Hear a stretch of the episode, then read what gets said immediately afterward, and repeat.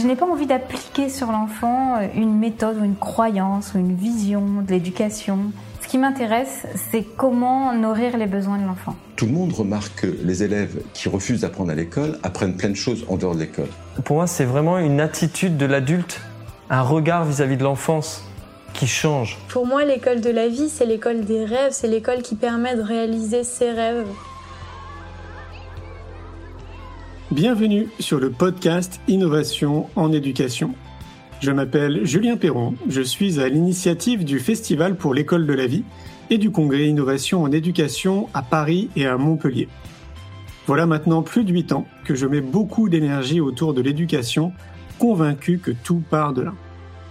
À travers ce podcast, vous allez découvrir de nombreux professionnels qui se mobilisent pour accompagner les parents, les enfants et les enseignants. Je vous souhaite un merveilleux voyage sur la route de l'éducation positive. Aujourd'hui, j'ai le plaisir de recevoir Lydia Levambol. Lydia est psychologue de l'orientation et du travail sur Slalom Pro. Elle intervient dans le magazine Innovation et l'éducation numéro 10 qui a pour thème Orientation, quel avenir pour mon enfant? L'orientation scolaire est un sujet brûlant dans toutes les familles à l'époque où les modèles de réussite adulés par les jeunes sont gamers ou youtubeuses, comment faire les bons choix? Comment se projeter dans un futur au contour aussi flou? Entre Insta et classe prépa, comment en parler sereinement avec son ado? Bien se connaître n'est plus suffisant, il faut comprendre les évolutions de la société et du marché du travail pour s'y adapter au mieux et garder la main sur notre avenir. Je vous souhaite une belle écoute. Bonsoir Lydia. Bonsoir Julien, bonsoir tout le monde. Comment vas-tu? Je vais très bien. T'as passé une bonne journée? Oui. Oui. Chaudement, mais comme tout le monde, mais très bien. c'est clair. Euh, je vais te laisser te, présenter, Lydia, parce que c'est vrai qu'habituellement, bah, c'est plutôt ton mari euh, mhm. avec qui on échange. Et bah, toi, c'est la première fois qu'on te voit avec moi pour parler du magazine. Donc, je te laisse te présenter pour qu'on puisse comprendre un peu bah, qui tu es. Alors, euh, oui, je suis Lydia et je suis euh, donc l'épouse du rédacteur en chef euh, habituel. et là, il m'a sollicité parce que je suis psychologue du travail et de l'orientation depuis 2016. Et non, oui, ça fait longtemps. 2006 en fait. Je, je me perds. Oui, et, euh, et, docteur en psychologie depuis 2010, voilà, d'où la confusion. Euh, et donc, depuis toutes ces années, je travaille sur euh, l'accompagnement euh, auprès des personnes, des jeunes, des ados qui souhaitent s'orienter ou se réorienter. Donc, j'ai accompagné les personnes sur des, des transitions à, à, des âges différents, donc fin troisième, fin seconde ou après le bac et tout ça. Et eh bien, l'orientation a vraiment changé et évolué. Donc, euh, c'est un sujet qui, me passionne, et qui, mais qui me questionne beaucoup, même après tant d'années d'expérience. et quand tu dis qu'il a évolué, bon ça, ça m'étonne pas parce que enfin, tout évolue quand même autour de nous, donc euh, ça me semble plutôt sain qu'il évolue. Mais est-ce qu'il évolue, euh, j'allais dire, dans le bon sens, s'il y a un bon sens, ou, ou pas forcément dans, dans, le bon sens Alors, je pense que hum, ce serait peut-être un piège de se demander si ça évolue dans le bon sens ou dans le mauvais sens. Euh, je pense que de toute façon, ça évolue et qu'on n'a pas trop le choix. Dans le sens où le monde évolue et euh, les gens qui doivent s'orienter, et même euh, autant toi que moi, on doit s'adapter au monde euh, qui va changer. Et donc, les enfants, là, qui sont en âge de prendre des décisions, euh, doivent prendre des décisions euh, sachant que bah, dans quelques années, euh, il est fort possible qu'ils changeront de métier ou que, leur, que le métier qu'ils vont choisir va fortement évoluer. Et donc, mmh. c'est vraiment une question de, de, se, préparer, de se préparer à, à ce à cet état d'esprit d'adaptation et de. Alors, je ne veux pas parler de réorientation en continu, mais plutôt d'une orientation qui aura une certaine dynamique différente que ce que nos parents ou ce que même certains d'entre nous euh, connaissons actuellement. Bah Justement, c'était la question que j'allais te poser parce que quand je t'écoute, euh, moi j'ai le sentiment à l'époque que c'était à peu près les mêmes choses, en fait, ou en tout cas les mêmes questions que je pouvais me poser ou des discussions que j'ai pu avoir avec des adultes en fait de l'époque, en conscientisant qu'effectivement, euh, bon, bah, il y avait de fortes chances que bah, qu'on n'allait pas faire comme nos parents ou comme nos grands-parents, à rester tout le temps dans une entreprise et qu'il y avait quelque chose de générationnel et peut-être que bah, on serait amené plus facilement à switcher comme ça de d'entreprise, j'allais dire. Quoi. Oui, alors de notre génération, c'était déjà acquis le fait de changer d'entreprise, mais là, il y aura aussi euh, des changements au niveau du, du métier en lui-même, euh, dans le sens où il faudra aussi continuer à se former et tout ça. Et donc la question, quand même, c'est comment euh, un jeune aujourd'hui peut s'orienter, faire des choix, sachant qu'il exercera probablement plus tard un métier qui n'existe pas encore. Et quand tu dis plus tard par rapport à son âge, il faudrait qu'on se donne une échelle. Imagine, on, parle de, de, quelle tranche d'âge quand le, jeune homme ou la jeune fille vient te, vient te voir, à quel âge à peu près? Alors, moi j'ai des, j'ai des jeunes qui viennent, euh, euh, ils sont en classe de troisième, donc c'est 15 ans.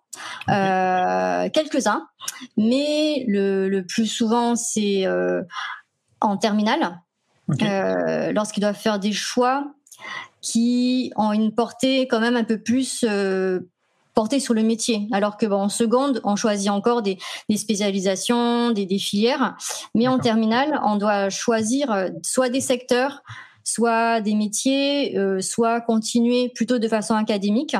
Mais euh, voilà. Mais j'ai aussi beaucoup, euh, pardon, oui, j'ai aussi beaucoup de, de, jeunes adultes, des étudiants qui viennent après euh, les deux trois premières années d'études en se disant ben, mince en fait. Euh, ça, les études ne, ne, sont pas celles auxquelles je, je pensais, ou je me suis peut-être trompée de voie par rapport aux objectifs que j'avais, ou bien j'ai mûri et mes objectifs ont changé. Ok, donc ce qui veut dire que ce que tu sous-entends, c'est que finalement, peu importe l'âge à laquelle les, les, jeunes viennent te voir, euh, sur une courte durée, il se peut en fait que l'orientation qu'ils vont prendre sur le moment ne corresponde pas au job qu'ils vont faire, euh, je sais pas, 5, 2, 3, 10 ans après. quoi. C'est ça que tu dis? Alors, ça peut correspondre au job de la saison qui suivra. Euh, Mais pour certains, euh, voilà, moi, je suis convaincue que dans la vie, il y a différentes saisons et euh, il faudra se préparer à ce que euh, euh, on ait de la souplesse à avoir pour justement franchir toutes ces saisons, autant personnel, individuellement et tout ça. Mais c'est sûr que la sphère professionnelle sera impactée. D'accord. Et donc pour pour bien faire comprendre bah, aux personnes qui nous écoutent euh, l'envers du décor, j'allais dire, et puis même plutôt même carrément le, le fond en fait du, du magazine.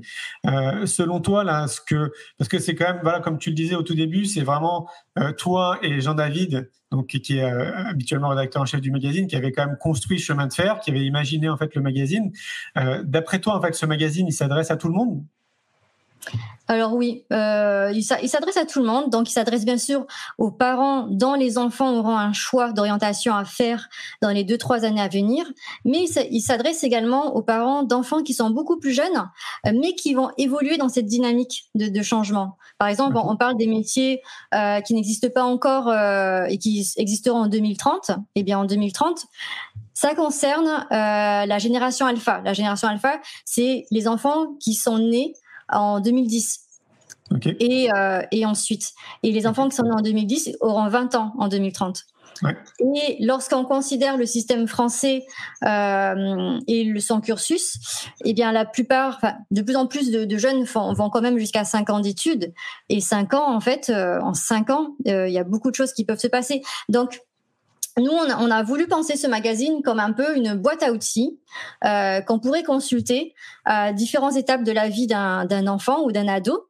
Euh, c'est sûr, il y aura des infos sur euh, Parcoursup, sur les spécialités du lycée, mais il y aura aussi euh, plusieurs chapitres, hein, plusieurs euh, parties du magazine pour équiper les familles euh, afin qu'ils puissent aider ou du moins préparer les enfants à une meilleure orientation pour éviter de se, de se retrouver un peu au dernier moment. Ah ben mince, on a des choix à faire. Euh, le collège nous a donné des fiches à remplir.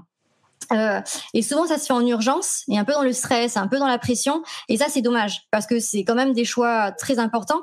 Donc, euh, les parents qui ont des, enfants qui sont encore jeunes euh, qui sont pas encore concernés par ces étapes un peu en, en urgence, euh, eh bien, ça sera quand même hyper pertinent pour eux et très intéressant parce que on va parler de la façon de mieux se connaître, euh, qu'est-ce qui est important au-delà de, l'école ou des diplômes. Euh, on va parler des soft skills. On a invité également des, personnes, des professionnels du monde professionnel, pas que pédagogique ou éducatif, pour qu'ils nous décrivent également quel est le vrai contexte actuel et comment il va évoluer.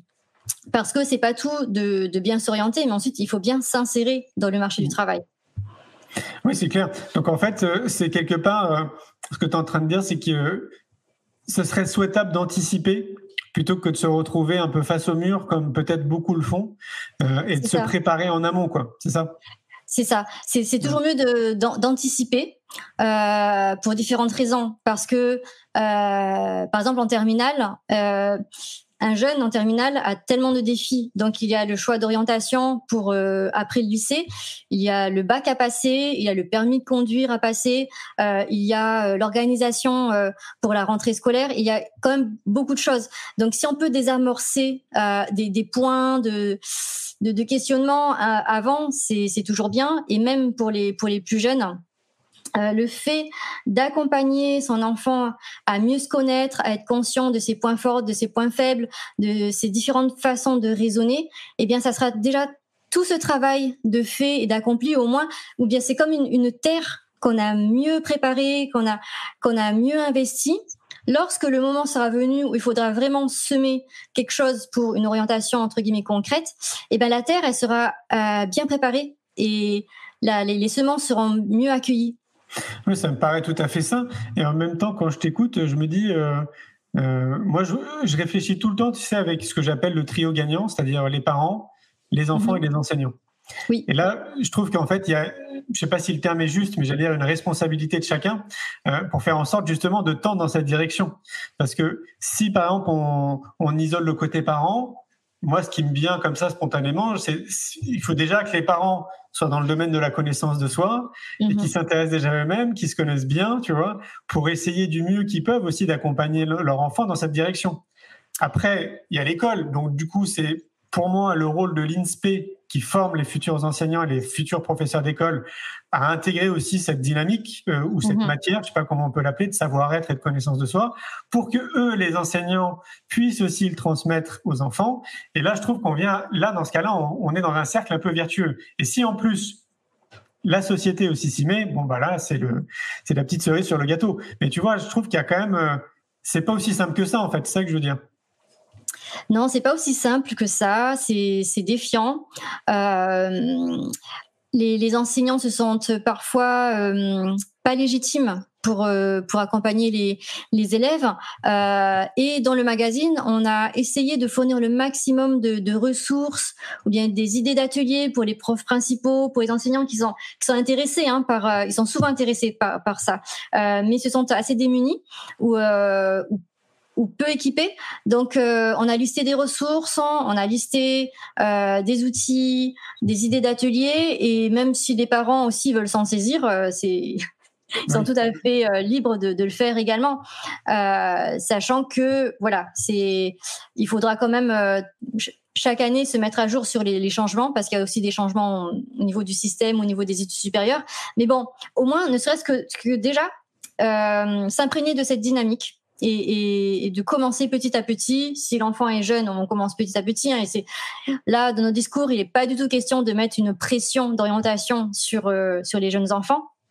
Euh, mais plus euh, une stimulation vers cette tendance à, mieux se connaître et puis à, penser l'avenir avec sérénité et surtout à, mieux connaître le contexte dans lequel nos enfants vont évoluer au niveau professionnel. Ouais, c'est clair. Bah, Peut-être que d'ailleurs on pourrait rentrer un peu dans le cœur du sujet, j'allais te dire, euh, dans le chemin de fer euh, du magazine. Mhm. Est-ce que tu peux nous, euh, nous détailler justement bah, ce qu'on va retrouver dans, dans ce magazine? Oui, alors euh, euh, on a un peu des, des, des, des piliers assez forts dans, dans ce magazine. Donc déjà, mieux s'orienter, ça part de soi-même. C'est mieux se connaître. Donc, qu'est-ce qu'on aime, qu'est-ce qu'on n'aime pas, qu'est-ce qui m'attire naturellement sans qu'on se rende compte des choses comme ça, euh, ou bien quel type d'intelligence nous avons. Donc, beaucoup de personnes parlent de Howard Gardner, des intelligences multiples. On va l'aborder, euh, mais il y a également d'autres types d'intelligence, hein, euh, intelligence financière, intelligence collective. Donc, on aborde également cela. On va parler des, des soft skills. Donc, c'est c'est des compétences qui sont très recherchées en entreprise.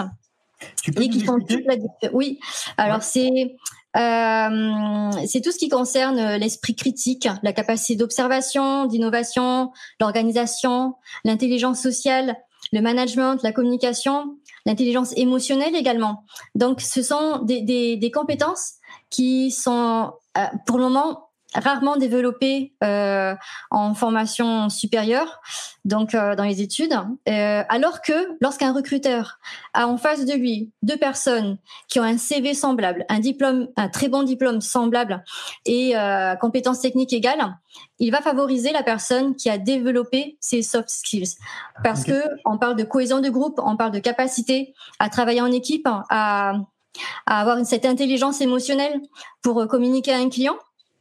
Et ça, c'est extrêmement important. Donc, on aborde cela. Euh, Attends, je fais, une petite parenthèse. Tu veux dire en fait qu'à l'heure d'aujourd'hui, un grand nombre d'entreprises sont suffisamment outillées et équipées pour déceler les soft skills d'un candidat, c'est ça? Pas tous. Pas, tous les recruteurs et pas toutes les entreprises. Des fois, on n'est pas vraiment conscient que c'est ça qui nous gêne chez un candidat. Euh, voilà. Ça, dépend vraiment des milieux. oui. Ensuite, euh, on parle également de, du fait de se reposer les bonnes questions. Mais en fait, c'est quoi réussir et c'est quoi s'épanouir euh, réellement? Euh, Est-ce que on, chacun de nous, on n'a pas, on a peut-être emprunté des définitions un peu stéréotypées de l'épanouissement au travail? Donc ça aussi, c'est important que les, les, jeunes, bon, ceux qui ont la maturité, hein, se, se, posent, se reposent cette question et j'en suis sûre que ça parle aussi à beaucoup d'adultes hein, qui sont parents et qui nous écoutent. Bah, moi, ça me fait réagir ce que tu dis parce que euh, tu sais, dans le film que j'ai réalisé, C'est quoi le bonheur pour vous? À un moment donné, il y a peut-être deux trois minutes où je parle de ça en fait, de le monde de l'entreprise, mhm. juste en fait pour que les gens conscientisent qu'on y est quand même quasiment 10 000 jours sur toute notre vie et en moyenne à peu près 8, 8 heures par jour. Donc, ce qui veut dire que quand tu fais le total, on est quasiment plus de temps dans le monde de l'entreprise qu'avec notre chérie, notre mari, nos enfants et tout, etc. Et donc, pour moi, le, l'entreprise devrait être dans un premier temps le lieu d'épanouissement personnel, tu vois, mhm. avant d'être un job où tu gagnes de l'argent et qui te permet de payer tes factures. Donc, euh, réfléchir à ce que tu viens de dire. Donc voilà, euh, qu'est-ce qui me fait plaisir et dans quoi en fait j'ai envie de m'engager. Pour moi, c'est le point de départ en fait pour euh, parce que tu passes énormément de temps dans le monde de l'entreprise. C'est ça. Et c'est essentiel d'être bien dans son entreprise. Mmh. Et euh, voilà. Alors, euh, on parle également de la capacité à, apprendre à apprendre, euh, parce que je crois que c'était en 1983, une compétence technique acquise était valable 30 ans. Aujourd'hui, en 2022, elle est valable entre 18 mois et 3 ans. Ah oui, ok. Et ça, voilà, ça implique que euh, il faudra euh, continuer à apprendre régulièrement pour ne pas euh, traîner, pour ne pas être le dernier. Alors c'est pas une compétition, mais dans le sens où si on souhaite travailler dans l'entreprise qu'on vise, eh bien il faudra aussi montrer qu'on a la capacité d'évoluer en même temps que l'entreprise ou d'évoluer en même temps que le monde ou d'évoluer en même temps que même que les besoins de la société. Donc on va parler de, de voilà de l'importance de, de l'apprentissage autonome même dans un cursus d'orientation parce que pour moi l'orientation c'est aujourd'hui ce n'est plus à une seule étape de la vie. C'est plusieurs fois dans sa vie. Je suis bien d'accord. Oui. Ensuite, il y a des questions aussi qui font mal. Par exemple, bah, quand mon ado, si mon ado n'est pas prêt à faire des choix alors que le système l'impose, bah, qu'est-ce qu'on fait et c'est quoi le moins pire? Ou voilà, qu'est-ce qui nous reste? Parce que ça, j'ai l'impression que ça arrive quasiment tout le temps. Hein. ça arrive. Euh, on n'a pas toujours les, meilleures réponses, hein, mais le plus important, c'est que la, famille prenne des décisions euh, avec euh, un maximum d'éclairage possible, en étant conscient des pour, des contre et tout ça. Et donc, on va aborder ces, cette question. Ok. Euh, on va également voir les, les, les distorsions entre euh, la première année d'études et la cinquième année d'études, parce que en France, et je pense que c'est aussi semblable dans pas mal de pays du monde, euh, il y a énormément de d'abandon ou d'arrêt euh, après la première année d'études, après le bac. Oui, de plus en plus. Hein. Moi, je trouve que c'était pas trop le cas à notre époque. Hein. Oui. Et là, bon, il y, a plusieurs raisons. Hein. Il y a le fait de n'a pas avoir eu une idée claire de comment se déroule euh, cette année de choisi. Euh, il y a également aussi une, une grosse claque euh, pour pour l'enfant. Je crois que il me semble qu'on a abordé ça dans le magazine précédent, le, fait ben, d'avoir tout en même temps qui tombe durant l'année du bac et, et l'année qui suit. Euh, dans un pays où euh, les, les, jeunes, euh, les adolescents n'ont pas forcément facilement accès, par exemple, à un petit job. Mmh. Euh, donc tout tombe d'un coup et ça, ça, ça perturbe un, un équilibre qu'ils ont déjà eu du mal à trouver hein, dans la phase d'adolescence où on se cherche. Donc la première année, peut être violente, mais il y a également ceux qui qui qui sont pas forcément gênés par ce grand changement, mais qui avaient peut-être une idée préconçue de de de cette année, euh, par exemple la première année de, prépa ou euh, première année de droit, bah, en fait moi je voulais combattre l'injustice en faisant du droit. Et oui, mais en première année, même en deuxième année, il y a toutes les bases qui sont posées. Alors que si on persévère, euh, en quatrième, en cinquième année, eh bien, on fait beaucoup plus de choses, beaucoup plus de, de spécialisation. Et souvent, dans pas mal d'études, la quatrième et la cinquième année sont vraiment intéressante. Donc, le, défi est que le et d'avoir un objectif quand même pour euh, pour garder sa motivation les durant les deux premières années et la troisième. Ouais, puis passer un peu. Hein. Ouais, et puis, et puis on oublie aussi les hormones. Il y a, il y a toute cette période aussi où euh, il y a les hormones qui rentrent en jeu et qui aussi, euh, je pense, fausse la donne aussi sur beaucoup de choses. Quoi. Oui, oui, il y a la construction de l'identité, tout ça. Ouais. Mm. Mm. Euh, bien sûr, on va voir euh, euh, qu'est-ce que parcoursup. Donc, un intervenant qui va qui va bien préciser ce, comment on peut optimiser l'utilisation de, de, de, cette plateforme hein, et pas juste voir Parcoursup comme l'ennemi public numéro un des terminales. voilà, il y a, on peut aussi bien se, se renseigner là-dessus. J'allais te dire qu'il y a l'usine à gaz. moi, je, je, vois encore mes neveux là, il y a pas longtemps. Hein ils étaient mais comme ça, tu vois, dessus quoi. C'était, euh, on sent que c'est euh, c'est compliqué quoi, que c'est lourd, que c'est pas évident. Enfin ouais, Oui, surtout que normalement, enfin, on, voilà, en terminale, on découvre pour la première fois Parcoursup et puis euh, on, doit vite se saisir de la plateforme parce qu'il y a, il y a des dates et tout ça. Donc voilà. Bon, en, le magazine abordera euh, Parcoursup, euh, surtout dans une, euh, en essayant de montrer que on peut l'utiliser différemment que uniquement pour poser ses vœux. Et ensuite, voilà, sur YouTube, il y a des tutos, des choses comme ça, mais il, y a, il sera, la plateforme sera valorisée différemment dans le magazine. Tout à fait, je confirme. Pour avoir lu l'article. Ensuite, euh, ben voilà, en tant que parent, quel est la bonne posture à avoir. Hmm. À quel point on doit se mêler de l'orientation de, son enfant, à quel point on doit euh, mettre un peu de pression ou euh, la décision finale, euh, c'est qui tranche et tout ça. on aborde également ça. C'est assez sensible comme, comme sujet dans les familles. Ouais, puis éviter, tu sais, les, les transferts, c'est-à-dire ce que toi tu souhaites en fait pour ton enfant ou toi ce que tu n'as pas réussi à faire en étant plus jeune et que tu aimerais en fait que tes enfants fassent, par exemple. Exactement. Et, c'est vrai que c'est pas évident, ouais. Oui. Ensuite, on parle, euh, voilà, de, de, de, cette, de cette époque euh, dans laquelle on vit. Voilà, est-ce que voilà, si ma fille veut être Instagrammeuse ou bien mon fils veut faire du e-sport, eh ben, euh, qu'est-ce que je fais et, c'est quoi ça? Est-ce qu'il y a un avenir pour ces métiers-là?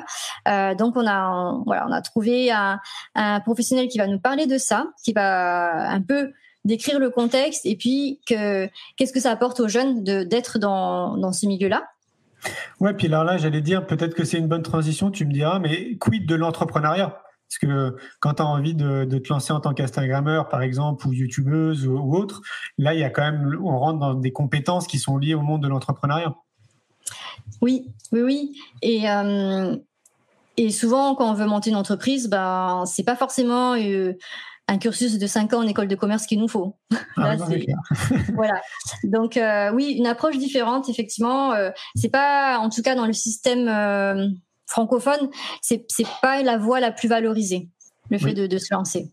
Tout à fait. Alors en, comparaison, tu me dis si je me trompe, mais aux États-Unis, il y a vraiment cette culture, par exemple, la culture entrepreneuriale. Oui, oui, avec beaucoup d'encouragement auprès des plus jeunes des, enfants qui entreprennent, des ados qui, qui entreprennent. Là, il y a, vraiment un soutien euh, du quartier, de la communauté. Euh, ils sont très, très, très euh, encourageants. Il n'y a, pas, il a pas ce sentiment de, compétition ou, quoi, au contraire. Tout à fait. Donc c'est très beau, il faudrait s'en inspirer. Oui, je trouve aussi, oui. Et puis, alors, une partie importante du magazine, c'est l'interview d'un spécialiste du recrutement ah qui, nous décrit en fait euh, voilà le, contexte euh, actuel et surtout à quoi s'attendre pour l'avenir parce que finalement les, recruteurs sont seront les premières personnes euh, qui confronteront les jeunes après les études. Les profs ne ah seront plus là. Mmh.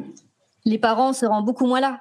Donc c'est ça ce qui, qui, ouais, qui est un peu drôle, c'est que les, les acteurs euh, ou du moins les, les, les soutiens des, des, enfants, donc les parents, les profs, euh, sont là au début, mais euh, ne sont pas là à la fin, ou bien sont, sont beaucoup moins présents. En tout cas, les, les profs euh, de terminale et tout ça, c'est ils, ils sont pas là. Par contre, euh, voilà, il y a le monde de l'entreprise, il y a l'insertion professionnelle, et euh, les jeunes doivent doivent se, enfin, vont être testés euh, directement. Et donc, les recruteurs sont les premiers à, à voir les, les, les, besoins de l'orientation, bien les lacunes de l'orientation ou à discerner lorsqu'il y a une erreur d'orientation. Bah oui, tu es, beaucoup plus confronté à tes choix, en fait. Tu es plus confronté à toi-même euh, quand tu à, cette période-là. Oui, et à la réalité. Là, c'est plus euh, le, le, projet, euh, le projet d'orientation. C'est OK, maintenant, euh, ça donne quoi? Et donc, c'est très intéressant. Alors ben là, on, a, on, arrive euh, quasiment à la fin. Donc j'ai survolé euh, les, grandes lignes du chemin de fer. Les grandes lignes, D'accord, ok. Mhm. Donc, bah, il ne nous reste plus qu'à inviter euh, nos auditeurs à, franchir le pas, aller sur le site innovation-éducation-le-mag.fr pour, bah, pour voir peut-être un petit peu plus aussi bah, comment on va aborder le sujet. Est-ce que, est-ce que tu as des choses à rajouter, Lydia? Alors, euh, moi, je dirais que euh, nous sommes tous concernés par l'orientation de la génération qui arrive. Euh, tu sais, on dit souvent, euh, il faut tout un village pour élever un enfant. Euh, et bien, l'orientation fait partie de de ça. Donc, même si vous vous êtes vous sentez pas encore concerné en tant que parent par l'orientation parce que votre enfant est vraiment très jeune, euh, on a tous une façon de contribuer à ça. On a parlé de l'exemple américain qui valorise l'entrepreneuriat des jeunes et tout ça. Mais en fait, si vous êtes par exemple dans une entreprise, euh, le fait d'accueillir un stagiaire, euh, même un stagiaire en observation, eh bien ça, ça, ça fait beaucoup de différence lorsque un jeune se sent accueilli. on est aussi des exemples au niveau discipline, au niveau responsabilité. et euh, chacun de nous doit également donner envie de d'exercer ce, ce, métier. Euh, voilà, si beaucoup de d'enfants souhaitent euh, devenir youtubeurs, bon, c'est bien ou c'est pas bien, ça je ne sais pas, mais on peut aussi se demander la question, mais pourquoi pas plus d'enfants euh, désirent faire tel ou tel métier? Hmm. Donc chaque personne, chaque adulte renvoie quelque chose à la génération qui nous observe. Et euh, on est tous concernés de, près ou de loin de, cette façon. Je suis d'accord avec toi. Je sais pas, tu me dis si ça résume ce que tu dis. Euh, mais moi, ce que je dis, c'est que on a tous cette responsabilité citoyenne d'incarner la meilleure version de nous-mêmes, justement en fait, pour, pour inspirer les gens autour de nous. Donc, euh, ça, résume bien ce que tu dis. Ok. Merci beaucoup, Lydia, pour, pour cet échange. Avec plaisir. Je te souhaite euh, une belle soirée. Et puis, bah, de toute façon, j'imagine que nous, on se reverra euh, très vite. Bonne soirée à tous. Merci, à bientôt. Bye bye. Au revoir. Un grand merci pour votre écoute. J'espère que vous avez passé un bon moment avec nous. Pour aller plus loin dans votre recherche, nous avons créé un magazine papier, le magazine Innovation en éducation. Un magazine que vous retrouverez uniquement sur abonnement, livré tous les deux mois partout dans le monde. Un magazine 100% éco-responsable, 80 pages en moyenne, sans publicité. À travers le Festival pour l'école de la vie ou le Congrès Innovation en éducation, nous rencontrons des milliers de professionnels qui proposent des solutions pour les parents, les enfants et les enseignants. Ce magazine se veut être un pont avec le podcast, nos événements et les films que j'ai réalisés. On se retrouve maintenant la semaine prochaine et entre-temps, je vous souhaite une très belle route.